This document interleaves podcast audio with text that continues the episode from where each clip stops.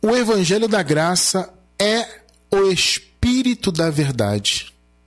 Nosso, nosso versículo inicial hoje se encontra é, em Atos dos Apóstolos, né? livro histórico de Atos, capítulo 20, versículo 24. Aqui o apóstolo Paulo falando, né?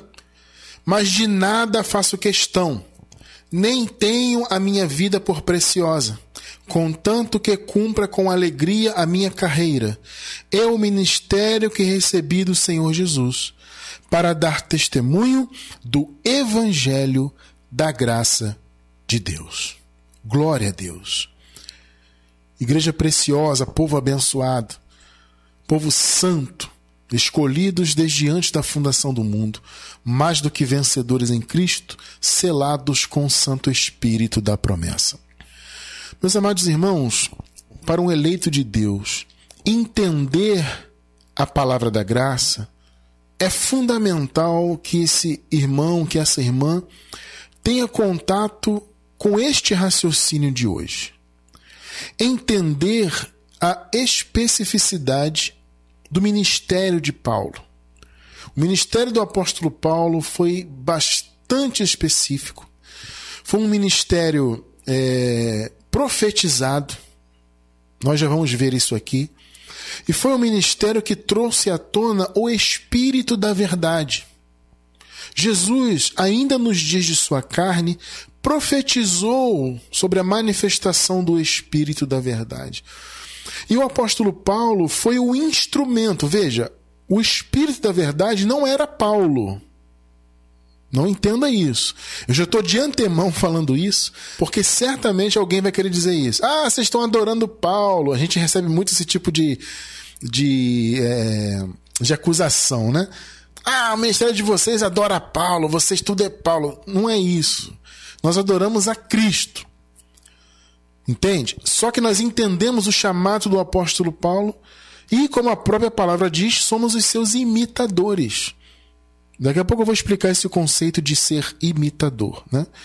Então, quando a pessoa entende o chamado do apóstolo Paulo, entende, né, o, o a, como eu disse, a sua especificidade, entende o, o que abrange esse ministério e o evangelho que Paulo defendia, aí fica muito fácil compreender a cruz.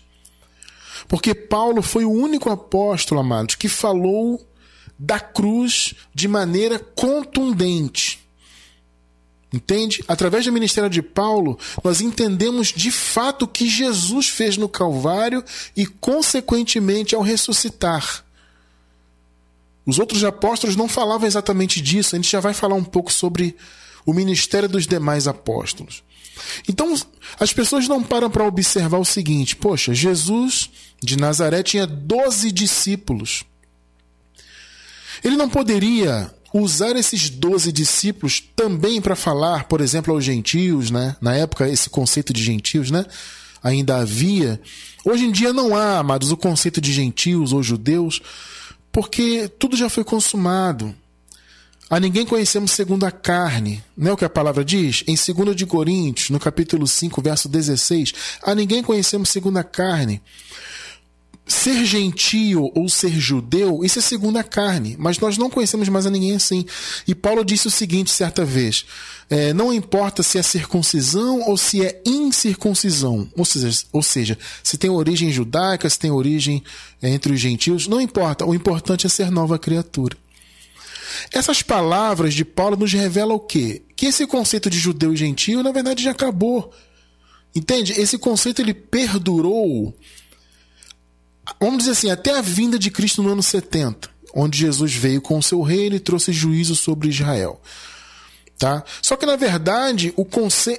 o, o, a existência para Deus dessa divisão acabou na cruz, na verdade. Né? Na cruz que o Senhor matou o velho homem, né? Jesus morreu, com ele morreu, o velho homem foi desfeito. Isso está em Romanos, no capítulo 6, versículo 6. Quando o Senhor morreu na cruz, o velho homem foi desfeito com ele. O nosso velho homem foi aniquilado. Né? Então, esse conceito de judeu e gentil, para Deus, na verdade, ele acabou no Calvário. Né? Acabou na cruz. Só que esse conceito perdurou durante a igreja, porque durante o período da igreja, o povo de Israel né, ainda não havia recebido o juízo. Então, por isso que vocês veem, por exemplo, em Atos dos Apóstolos, muito essa coisa, né? Os judeus, os gentios, o ministério da circuncisão, o ministério da incircuncisão. Mas veja, para Deus, esse conceito já havia acabado na cruz.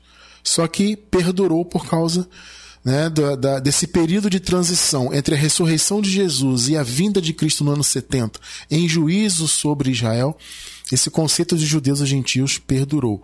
Mas na verdade isso já acabou. Hoje é apenas o evangelho da graça para todos os povos. Não tem mais conceito de judeus, gentios. Ah, os judeus são o povo de Deus. Não, eles foram. O povo de Deus hoje é a igreja. Entende? E o único evangelho hoje é o evangelho da graça, porque ele é um evangelho eterno. É o evangelho que fala da cruz, é o evangelho que não tem restrição de é, restrições étnicas, né? Ah, é só para os judeus. Só... Não, acabou isso, esse, esse conceito acabou. Então, as pessoas não param para perceber que Jesus tinha os doze apóstolos, e ele podia usar os doze para falar aos gentios, né? Ou separar um deles, mas não, Deus separou um décimo terceiro apóstolo. As pessoas não param, amados, para raciocinar esse detalhe importantíssimo. Por que, que Jesus separou um décimo terceiro apóstolo? Percebe? Porque são ministérios distintos. Você está entendendo o ponto? As pessoas não se atentam para isso. Ah, Paulo pregava a mesma coisa que os outros apóstolos. Tem, a maioria aí do sistema teológico fala isso. Não, a mensagem de Paulo é a mesma. Ué, se é a mesma, para que Jesus separou ele então? Bastava pegar um dos doze, ou mandar os próprios doze para todos, não, os doze foram enviados para o povo de Israel. né? E Paulo para os gentios. Mais uma vez, dentro desse conceito que ainda havia ali. E Paulo recebeu então do Senhor a incumbência, como nós acabamos de ler aqui no primeiro versículo, de dar testemunho do evangelho da graça de Deus. É interessante você ver Paulo rotular claramente o evangelho dele, né, que ele defendia. Entende? É como se Paulo quisesse, e de fato ele queria isso, demonstrar que o chamado dele era distinto. Olha, gente, eu prego o evangelho da graça. É um evangelho que inclui né, os que não são judeus, por exemplo, né? Ou seja, é um evangelho abrangente para toda a humanidade. É o evangelho da graça. É diferente. Por isso eu fui separado né? Um décimo terceiro apóstolo, apóstolo separado dos outros doze, porque o chamado era específico. E esse evangelho da graça que Paulo pregava, esse evangelho é o espírito da verdade. Entende? Então é importante você entender isso e você entender então o chamado de Paulo e Sabe, irmão, parar com essa coisa, especialmente você que está novo na graça chegando agora. Pare, amado, se é que você tem esse entendimento. Se você tem, pare de pensar isso. Ah, esse pessoal que prega a graça está é, tá adorando Paulo. Gente, não existe isso. A adoração, o louvor é totalmente de Jesus Cristo ressuscitado, é do Deus, Criador de todas as coisas. Não estamos aqui adorando a homem nenhum. Agora, entender o chamado do apóstolo Paulo é fundamental. Isso não é adorá-lo, é entender o que a Bíblia diz. Porque a Bíblia é muito clara sobre o chamado do apóstolo Paulo. Ela é muito, é muito clara o quão específico é esse evangelho que ele pregava, que é o evangelho que nós buscamos hoje nos aproximar o máximo possível. Entende? Nós buscamos o máximo possível, um alinhamento mais perfeito possível com esse evangelho maravilhoso que o Senhor revelou ao apóstolo Paulo. Por quê? Porque nós estamos na graça, amado. Ora, evangelho da graça é para ser vivido na graça. Entendeu? Nós não estamos debaixo da lei. O apóstolo Paulo disse: olha, o pecado não tem domínio sobre nós, porque nós não estamos debaixo da lei, mas debaixo da graça. Ora, se eu estou debaixo da graça, no tempo da graça, na nova aliança totalmente estabelecida, que evangelho que eu vou seguir? O evangelho da circuncisão? Ou seja, voltado aos judeus, que ainda tinha compromisso com os, os, costumes judaicos, né? Os judeus viviam é, a lei, a lei não era só uma religião, era, era um, todo um costume de vida mesmo, Né? Então eu, eu, entendo a lei para os judeus, né? as obras da lei, os mandamentos, mais do que a religião. Né? Eram, eram modos vivendi deles. Tudo era pautado porque a lei tinha as diretrizes religiosas, mas, mas ela também tinha diretrizes cívicas. Né? Então, sabe, então o ministério da circuncisão não tinha o compromisso de abolir obras da lei. Já o ministério de Paulo não, ele tinha esse compromisso, porque era o evangelho da graça. Então, se você não separar isso, amado, você não vai entender o evangelho. Por que, que vocês percebem a confusão que há no sistema? O sistema diz o quê? Não, uma hora é salvo, outra hora não é. Uma hora é abençoado, eles entendem o conceito de ser abençoado como um conceito circunstancial. Ou seja, a pessoa não é abençoada, ela está abençoada. né? Então, se a pessoa está bem de saúde, está com dinheirinho no banco, comprou uma casa própria, abriu um negócio, conseguiu um emprego bom, ela é, ou melhor, ela está abençoada. Só que o conceito do evangelho não é ser, não é estar, é ser abençoado. O ser abençoado é um conceito que independe de circunstâncias do mundo. Você que é filho de Deus, você pode até estar passando um momento, uma circunstância difícil, uma dificuldade. Lamentavelmente, isso é, pode acontecer com qualquer pessoa, né?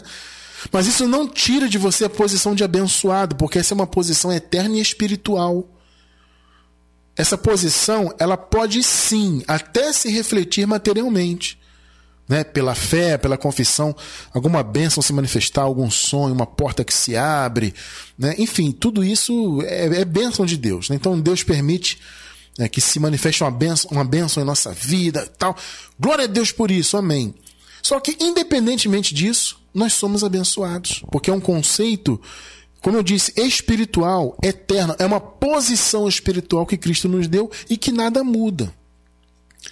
Mas no sistema não, é circunstancial. Ah, eu estou abençoado ou não. Eu estou salvo ou não estou. Uns dizem que, que ninguém é salvo, ninguém está salvo. Tem que lutar para ser salvo. Um outro segmento, basicamente são esses dois segmentos, né?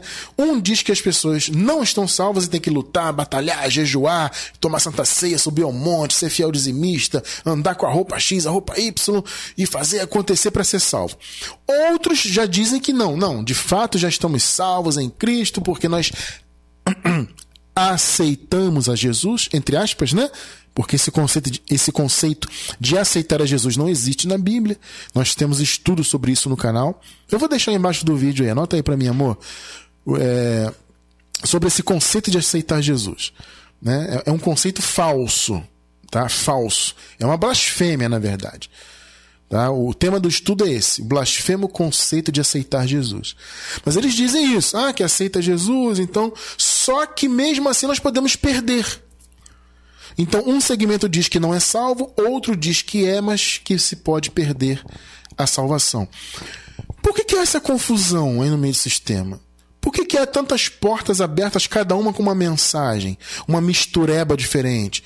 Uns misturam sábado com Cristo, outros misturam, a maioria é Santa Ceia, e obras da lei, e jejuns, e, e, e essa visão templária, né, que eu tenho que frequentar um templo para poder servir a Deus, para poder ser igreja, que a igreja, na verdade, não são as pessoas, né, a visão do sistema que a igreja é um prédio. Por que, que há toda essa confusão? É justamente pela a mistura de pactos, a mistura de conceitos. Então, meu amado, para você entender a graça, você tem que entender esse chamado de Paulo, quanto foi específico, porque senão faz essa mistureba de conceitos. É lei misturada com graça, é invencionice, é misticismo. Vocês veem muito misticismo hoje aí no meio do sistema. De onde vem esse misticismo? É dessa mistureba de conceitos, né? Então, nós temos que entender, abençoados, que a verdade de Cristo na nova aliança foi confiada ao apóstolo Paulo. 2 de Coríntios, capítulo 11, versículo 10. Veja só Paulo falando aqui. Como a verdade de Cristo está em mim. Olha aí. A verdade de Cristo está em mim, esta glória não me será impedida nas regiões da Acaia. Percebam só isso, abençoados. Por que, que Paulo falou isso aqui? Porque na igreja dos Coríntios, abençoados, havia muitos líderes. Paulo fala, né? Olha, eu sei que há muitos, muitos. É, é, é é, mestres aí com vocês, mas pai, vocês só tem um. O pai que Paulo fala no sentido de quem gerou eles para o evangelho. Então Paulo faz uma metáfora, né, dizendo que ele era o pai. Olha, vocês têm muitos aios, muitos condutores, tem vários pregadores, né, que passam aqui na igreja dos Coríntios, mas quem gerou vocês para o evangelho fui eu. Paulo reivindica isso. E Paulo tinha certeza que a verdade estava nele, amado. Então ele falou isso aqui. Ah, irmão Cristiano, isso é soberba de Paulo. Ele fala a verdade de Cristo está em mim. Não, amado, Paulo fala isso com humildade, mas ele está ele tá fazendo uma constatação. Vocês percebem? O apóstolo Paulo não está ah, sendo soberbo, querendo aparecer, querendo demonstrar que é melhor do que ninguém. Você, a gente lendo o que Paulo escreveu e a forma como ele falava de si mesmo, você não pode interpretar que Paulo estava sendo soberbo ou o que quer que seja. O Paulo estava fazendo uma constatação. Olha, igreja, a verdade de Cristo está em mim. Eu entendo isso não como uma palavra de soberba, mas como uma palavra de autoridade. Olha, vocês têm muitos pregadores aí, tem líderes que passam aí, tem muitos mestres, muitos aios mas quem gerou vocês fui eu. A verdade de Cristo está em mim. Porque Paulo recebeu a revelação da graça. A revelação do evangelho que Paulo recebeu não veio de nenhum homem. O Paulo não sentou aos pés de Pedro, de Tiago, de João, de qualquer um dos outros discípulos lá de Jesus, de Gamaliel, né? Paulo disse que foi criado aos pés de Gamaliel, né? Então todo o ritmo que ele tinha da lei, tudo, que ele aprendeu, foi aprendeu com Gamaliel. Nenhum desses homens que antecederam Paulo ensinaram para ele o evangelho. O evangelho foi dado diretamente de Jesus para ele. Por isso que ele podia dizer: a verdade de Cristo está em mim. Entende? Então, amado, é um grande erro doutrinal do sistema não separar o ministério de Paulo. Dizer que é o mesmo, uma coisa que não faz nenhum sentido. Vou repetir, já falei isso agora, agora há pouco. Vou repetir. Qual o sentido de Jesus separar um décimo terceiro apóstolo e revelar o mesmo evangelho da circuncisão para ele? Para que separar mais um? Se Jesus já tinha doze com esse chamado. Não é o mesmo chamado. Ele separou um décimo terceiro porque o chamado era distinto. Então a Paulo foi dada a incumbência de representar o espírito da verdade. Então, quem não vive no Evangelho de Paulo, que é o Evangelho da Graça, infelizmente, amado, não vive o Espírito da Verdade. Não adianta taxar, ah, Cristiano França, você. As pessoas rotulam a gente de é, hipergraça. Esse, essa palavra hipergraça é pejorativa, tá? Isso não é positivo. Ah, esse pessoal da hipergraça. Por que, que eles falam hipergraça? Porque, na verdade, eles vivem, eles pensam, isso o sistema teológico tradicional, né? Chamado cristão, entre aspas, seja qual for o segmento, eles acham que vivem a graça. Então, quando vê alguém prega, como nós, uma graça mais radical, eles dizem que é hipergraça. São rótulos bobos, né? Bobagem. Se isso é ser hipergraça, então eu sou hipergraça. Não importa, não me importa com rótulo, com xingamento. Pode me chamar do que quiser, estou pouco me importando. Eu quero andar na verdade. Entende? Então as pessoas que vivem rotulando, ah, isso aí é hipergraça, esse pessoal é herege. Amado, essas pessoas estão fora da verdade. Porque agora eu vou repetir, eu vou, eu vou usar o, o, o expediente que Paulo usou. A verdade de Cristo está em nós que estamos no Evangelho da Graça. Tá? O sistema religioso pode não gostar, eu não me importo se gosta, se não gosta, eu não estou aqui para agradar a homens. E Paulo disse, né, se eu ainda estivesse aqui para agradar a homens, eu não seria servo de Cristo. Então não estou me importando com homens. Entende? Não estou me importando com homens. Eu quero andar na verdade. E a verdade de Cristo está em nós. Nós que vivemos a graça hoje. Nós estamos na verdade de Cristo. Nós vivemos para a honra e glória do Senhor o Espírito da verdade. E o apóstolo Paulo, então, foi o pioneiro, né? ele foi o porta-voz do Espírito da verdade. Né? Aí vem então a questão: e os outros apóstolos, irmão Cristiano? Amados, os outros apóstolos receberam a incumbência de ministrar a circuncisão, especificamente aos judeus. Já vamos ver o registro histórico disso, tá? Então eles, eles receberam de Jesus de Nazaré a incumbência de pregar para os judeus a mensagem do reino, que o reino viria, o reino estava às portas, que Jesus era o Messias. Então, basicamente, o chamado dos, dos discípulos de Jesus para a circuncisão era esse: olha. Sabe Jesus? Vocês já ouviram falar de Jesus? Aquele Nazareno. Olha, nós andamos com ele. Nós comemos com ele. Nós vimos ele fazer milagres. Ele é o, é o Filho de Deus. Ele é o Messias que nós esperamos né? E ele vai vir em juízo, o reino está às portas. Gente, fundamentalmente o evangelho da circuncisão era esse, era isso. Não era revelar graça, falar da cruz. Ainda que você vê Pedro falando da cruz, né, falando, tem muita coisa nas cartas de Pedro que se assemelham, né, ao que Paulo falou. Por quê? Porque Pedro andou com o apóstolo Paulo, obviamente. Entende? Então você consegue enxergar ali a influência da, daquilo que Paulo né, ensinava no que, no que Pedro escreveu em suas, em suas epístolas. Entende? Mas Pedro não recebeu de Jesus de Nazaré revelação da graça nenhuma. Ele, o, o que ele falava ali da graça da cruz, ele recebeu de Paulo com toda certeza. Inclusive, o Pedro cita o próprio apóstolo Paulo em suas cartas. Porque o chamado dele, Pedro e dos demais da circuncisão era esse. Olha, aquele, aquele Jesus de Nazaré que fazia milagres, nós, nós andamos com ele, nós vimos o poder dele, vimos a santidade dele. Ele é o Messias que nós, judeus, esperamos e ele é o rei que virá. Né, em glória para trazer juízo, o reino está às portas, vamos nos preparar, etc, etc. Isso é o evangelho da circuncisão. Agora, o que está além da circuncisão, que é o, o, evangelho da graça, esse foi dado ao apóstolo Paulo. Os discípulos de Jesus não receberam essa revelação. Observe essa passagem interessante aqui. João capítulo 16, versículo 12. Olha só. Jesus falando com os seus discípulos ali.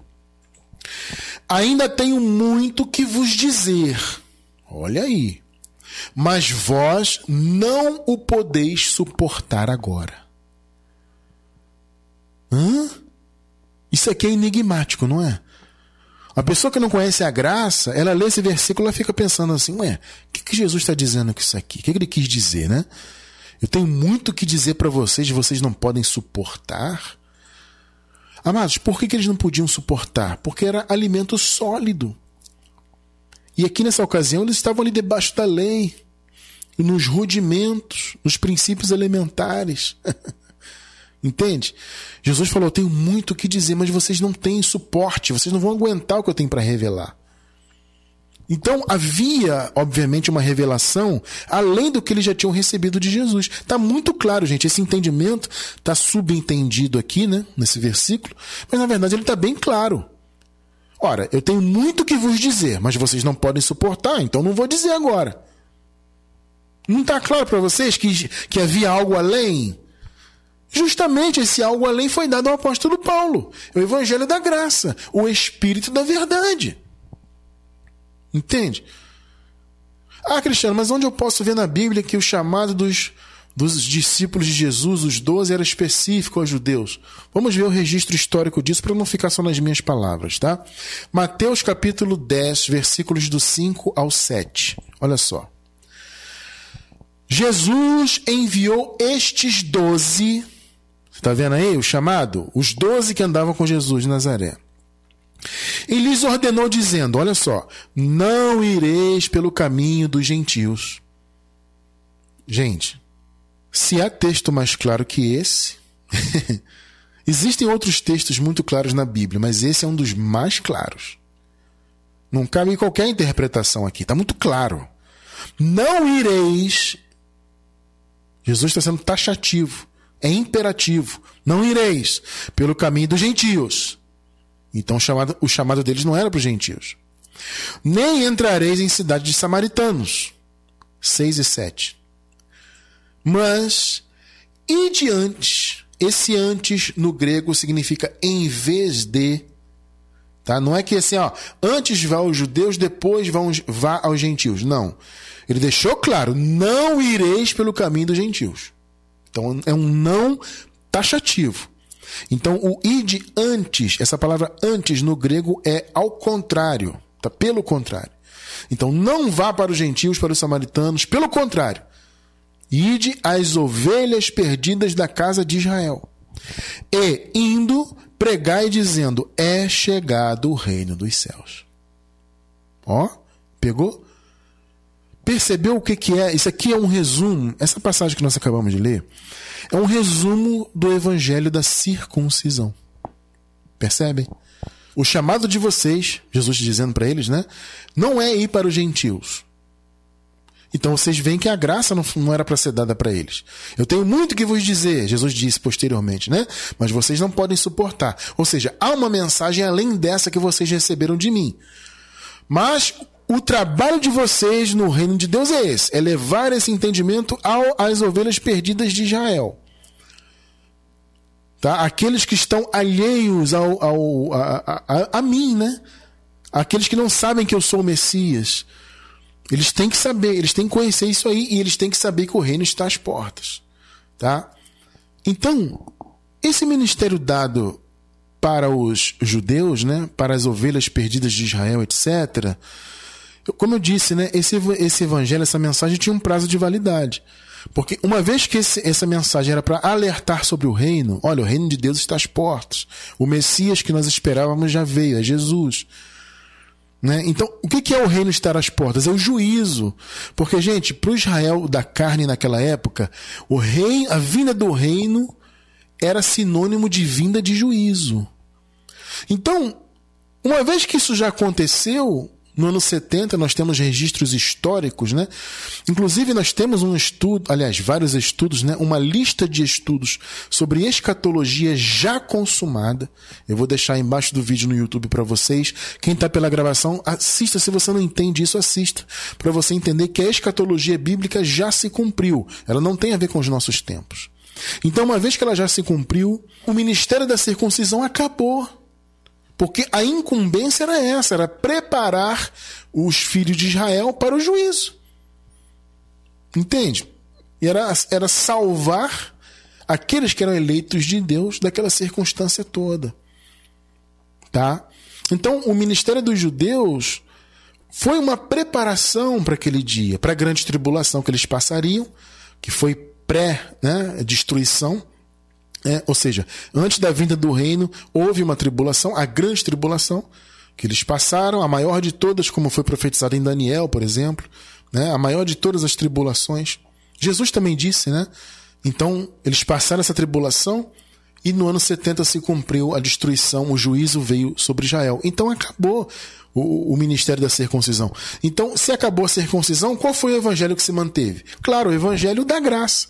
Aquilo que Jesus falou. Eu tenho muito que vos dizer, mas vocês não podem suportar. Não é o momento. Ou seja, existe um, uma revelação, existe uma mensagem que não é para vocês. É um chamado diferente. É uma revelação diferente. Então, o plano de Deus sempre foi separar um apóstolo específico, além daqueles doze, para revelar a verdade. Agora, amado, vamos ver uma, uma passagem muito interessante. A gente já estudou isso aqui há uns anos atrás, mas eu resolvi trazer de novo, pra, principalmente para os irmãos que estão novos na graça, para vocês perceberem Jesus profetizando sobre o ministério de Paulo. Mais uma vez eu vou dizer: quando a gente estuda isso aqui, parece que nós estamos dizendo que Paulo era o espírito da verdade. Não. Paulo era foi, né, um instrumento o espírito da verdade é o evangelho da graça. Agora, Paulo foi um instrumento. Por isso que nós vamos ver agora, nesse trecho que vamos ler aqui, Jesus personificando o espírito da verdade. Por isso que parece que Paulo era né, o espírito da verdade. Alguém pode interpretar assim, mas não. O espírito da verdade é a revelação que foi dada a Paulo. Paulo foi um instrumento. Entende? Paulo foi um instrumento. Mas como Jesus personifica o Espírito da verdade, então parece que ele é um homem, uma pessoa. Aliás, tem gente que interpreta o Espírito da verdade como sendo o Espírito Santo, e também não é. A personificação que Jesus faz do Espírito da verdade aponta que, na verdade, ele era foi representado por um homem. Então a personificação que Jesus faz do Espírito da Verdade é, não deixa margem para você interpretar que era o Espírito Santo. Veja, claro que o Espírito Santo é a fonte, obviamente. Né? Tudo vem do Espírito Santo para nós, ele é a fonte. Mas quando Paulo fala do Espírito da Verdade, ele personifica. Então você consegue enxergar um ministério de alguém ali nessa personificação. E você entende que é uma profecia de Jesus a respeito da verdade que viria com o apóstolo Paulo. Observe que interessante essa passagem. João 16, vamos ler do 13, vamos ler o 13 e o 14. Mas quando vier aquele espírito da verdade, aqui está de verdade, né? Mas é o espírito da verdade, tá? Mas quando vier aquele espírito da verdade, ele vos guiará. Observe bem, amado. Jesus está personificando o Espírito da verdade. O Espírito da verdade, na verdade, é o Evangelho. É a revelação da graça. Mas ele personifica por quê? Porque esse Evangelho teria um representante. Tá entendendo, né? Quando, mas quando vier aquele Espírito da verdade, ele vos guiará em toda a verdade. Observe porque não falará de si mesmo. Olha a personificação aí. Jesus está falando de um personagem que falaria, só que não falaria dele mesmo. Não era uma revelação desse personagem. Mas dirá tudo o que tiver ouvido. Vocês estão percebendo aí, abençoado, a revelação tremenda que tem aqui? Mais uma vez, o Espírito da Verdade é a revelação da graça. É o Evangelho da Graça. Só que Jesus personifica o Evangelho aqui, o Espírito da Verdade, porque na verdade essa revelação seria representada por um homem. Entende? Então, quando vier o Espírito da Verdade, ele não falará de si mesmo. Então Jesus está citando alguém que falaria. Alguém que teria uma mensagem, que seria porta-voz de uma mensagem. Então, ele não vai falar do que é, de si mesmo, né? Mas dirá tudo o que tiver ouvido e vos anunciará o que há de vir. Olha só. 14. Ele, a personificação, né? Me glorificará. É, é óbvio que Jesus está falando de uma pessoa aqui essa pessoa que será o porta-voz do Espírito da Verdade me glorificará. Porque, olha só, essa, essa personificação, essa pessoa, há de receber do que é meu e vou-lo há de anunciar. Gente, gravem bem essas palavras, esses verbos, tá? Receber, anunciar, ouvir, né? Olha, ele não falará de si mesmo, mas ele dirá tudo que tiver ouvido. Ele me glorificará, porque há de receber do que é meu e vou-lo há de anunciar. Gente, não está claro que Jesus está falando de um personagem? E eu pergunto: quem foi esse personagem? Quem recebeu de Jesus uma revelação além da que ele já havia dado para os seus discípulos nos dias de sua carne? Quem foi? É óbvio, o apóstolo Paulo, é óbvio. Entende? Então, o Espírito da Verdade, que é a revelação da graça, ele foi personificado nessa profecia de Jesus. Porque, claro, esse evangelho tinha que ter um representante humano. Tinha que ter alguém de porta-voz. Então, Paulo foi só o porta-voz. Então, Paulo não era o Espírito da Verdade, ele era o porta-voz da verdade. A verdade é o Evangelho. Vocês estão entendendo? Agora, observe o seguinte: Jesus disse o quê? Que ele vai receber né, e vai dizer o que ele ouviu. Percebeu? Olha só aqui, Atos 22, versículos 13 e 14.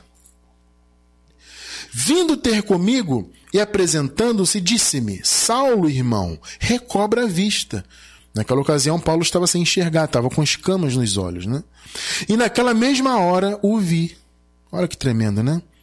Agora observe o 14. E ele disse para o Paulo, né? O Deus de nossos pais, de antemão, te designou, Paulo, para que conheças a sua vontade e vejas aquele justo, Cristo ressuscitado, e ouças, olha só, ouças a voz da sua boca. O que, que Jesus profetizou lá em cima? Olha, o Espírito da Verdade vai, vai falar do que ele ouviu. o que, que você viu aqui agora? A designação de Deus para Paulo, que ele ouviria da boca do justo. Paulo falou do que ele ouviu. Percebeu a relação desse trecho aqui com o trecho de João 16? 2 de Coríntios 12, 4. Aqui Paulo falando dele mesmo, tá? Ele fala em terceira pessoa, mas ele está falando dele mesmo porque o contexto deixa isso muito claro. E esse homem, ele mesmo, Paulo, né? Foi arrebatado ao paraíso e ouviu. Pegou aí? ouviu. O que, que Jesus disse lá em cima? Olha, ele vai falar não dele, mas vai falar do que tiver ouvido. Pegou?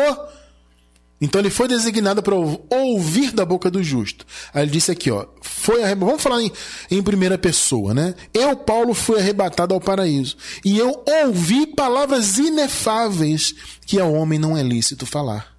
Palavras inefáveis. Paulo está dizendo o seguinte: olha, o que eu ouvi é tão maravilhoso que não pode ser definido em palavras, não deveria ser dito para nenhum homem. Né? Mas Jesus, em sua infinita misericórdia, separou Paulo e revelou para ele a graça e para que ele transmitisse o conhecimento. Então, Paulo falou, ele transmitiu do que ouviu pode notar que isso está totalmente em linha com o que Jesus profetizou.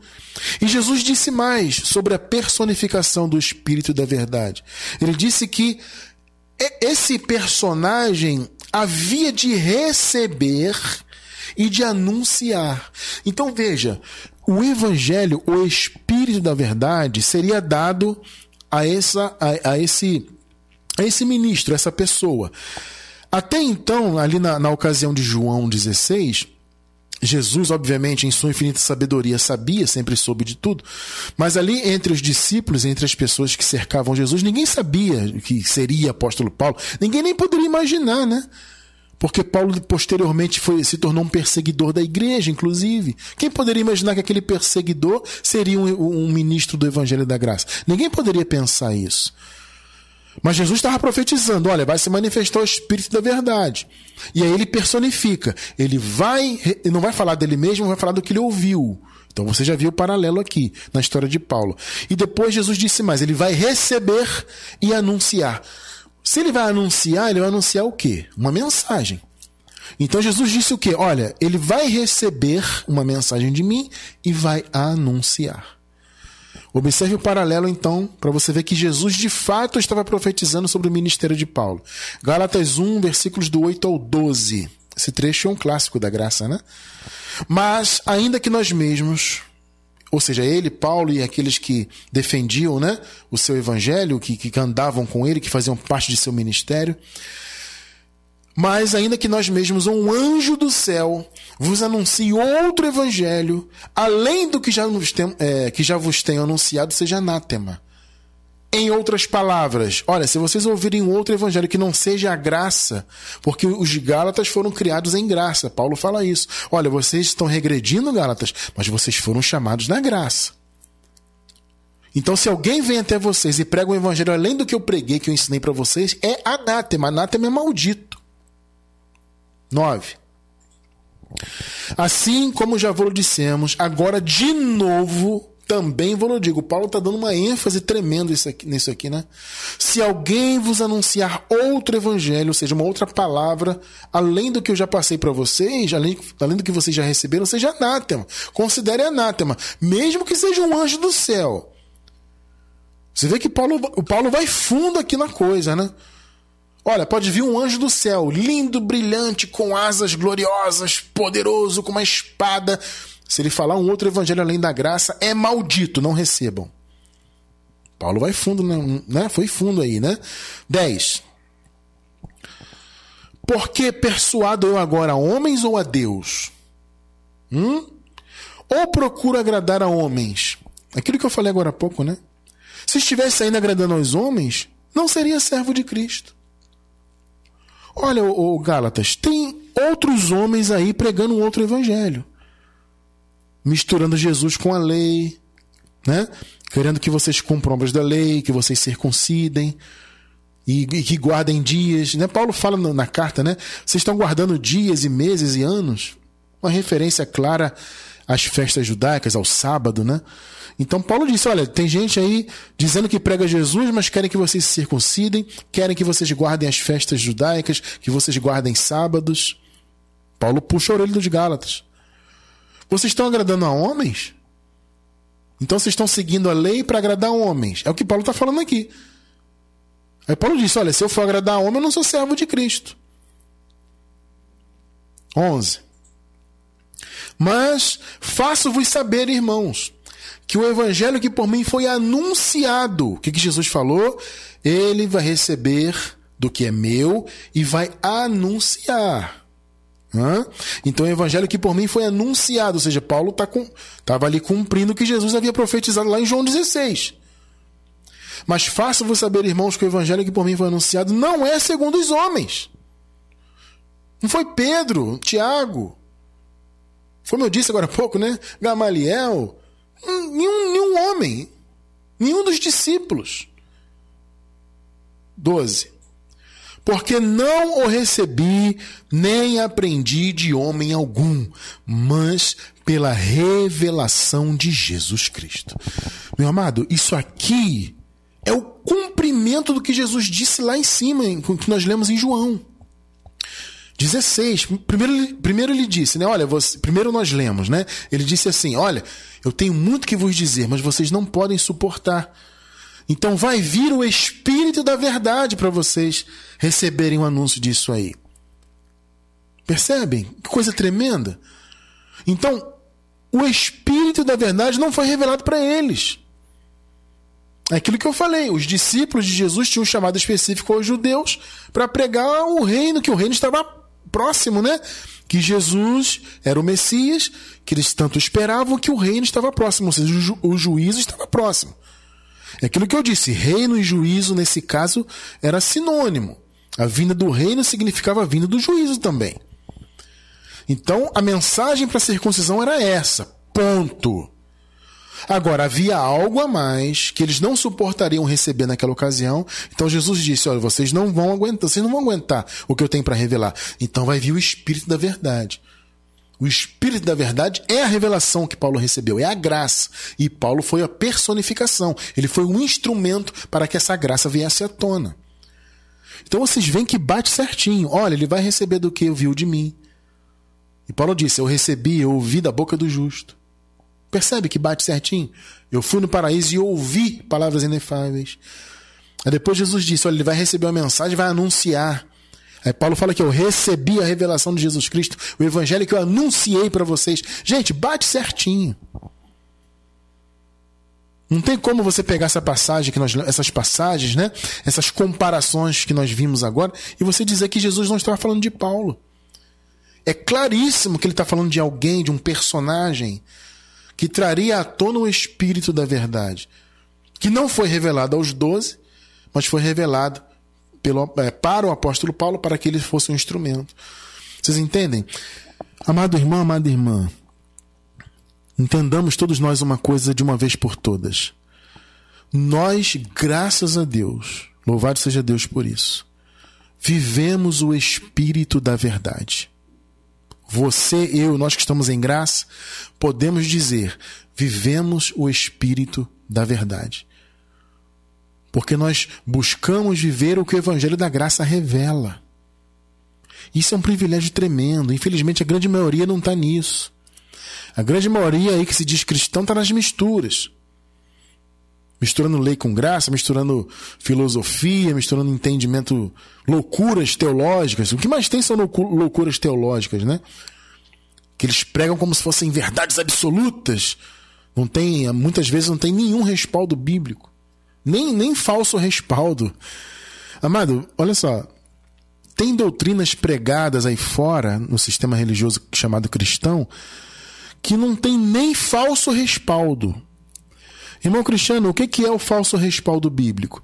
É aquele que você encontra na Bíblia uma referência, né? Só que está fora de contexto. Entende? Está fora de contexto. Por exemplo, vou dar um exemplo aqui que nós já falamos muitas vezes. As pessoas dizem que o Deus desse século, quando Paulo fala, né? Ah, porque o Deus desse século cegou o entendimento. O que, que a maioria diz? Que o Deus desse século é um suposto diabo espiritual. Tem fundamento? Tem, está na Bíblia, o Deus desse século.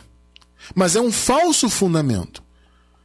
Porque Paulo não está falando de nenhum diabo espiritual. O Paulo está falando de Moisés. Que tremendo, né? Se você vê o contexto ali, quando Paulo fala do Deus desse século, ele está falando de Moisés.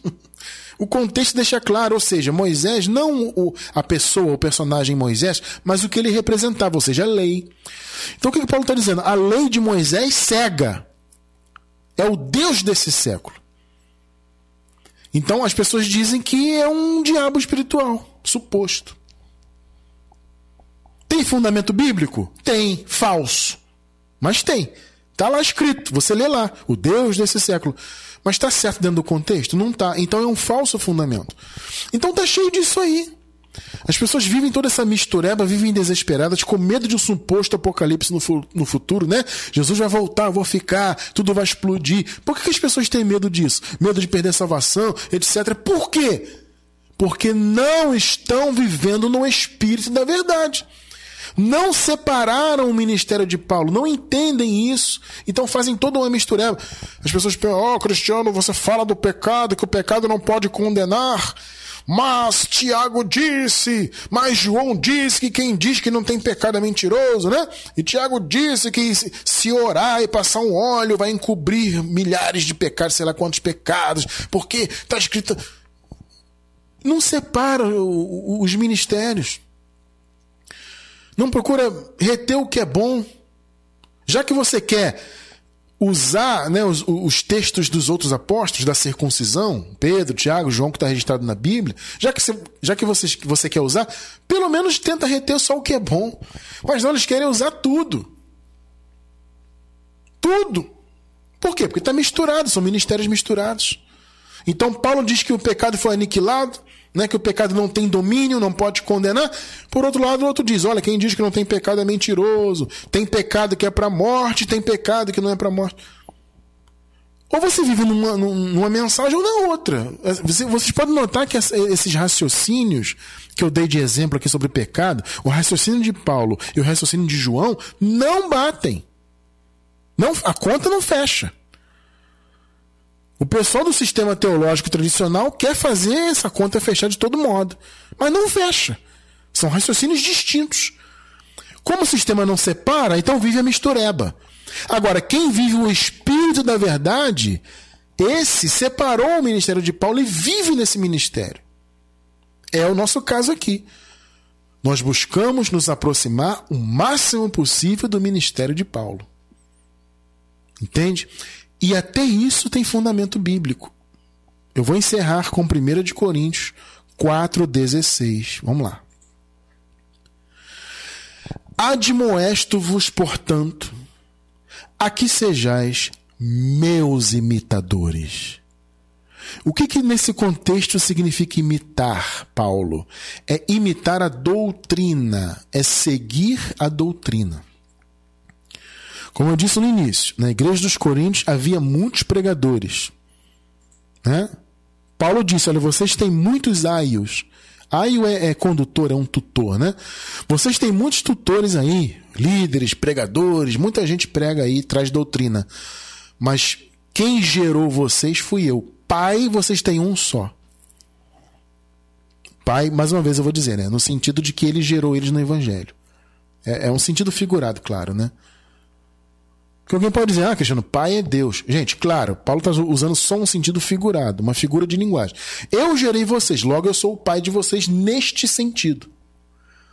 Então vocês têm muitos aios, mas pai vocês têm um só. Então sejam meus imitadores. Por que Paulo falou isso? Porque Paulo tinha preocupação que a igreja andasse na verdade. O que nós lemos lá em cima? A verdade de Cristo está em mim, Paulo disse. Então, por isso eu, eu, eu digo para vocês: se a verdade de Cristo está em mim, sejam meus imitadores. Gente, é o que nós buscamos fazer aqui. É imitar Paulo, ou seja, seguir a doutrina Veja, que não era de Paulo. Outra coisa que as pessoas falam muito, né? A doutrina de Jesus Cristo ressuscitado. Jesus ressuscitado revelou a Paulo. Mais uma vez, o Paulo não era ele, a pessoa dele, o Espírito da verdade. O Paulo foi uma personificação porque ele foi um representante. O Espírito da verdade é a revelação que Paulo recebeu no paraíso da boca do justo. Esse é o espírito da verdade. E Paulo foi o porta-voz, o representante. Por isso nós aqui buscamos seguir o que ele ensinou. Nós buscamos imitar Paulo. Está escrito: sejam meus imitadores. E nós estamos então buscando isso. A cada dia nos aproximarmos cada vez mais da revelação que Jesus deu a Paulo. Porque nós queremos estar, amados, cada vez mais envolvidos com o espírito da verdade.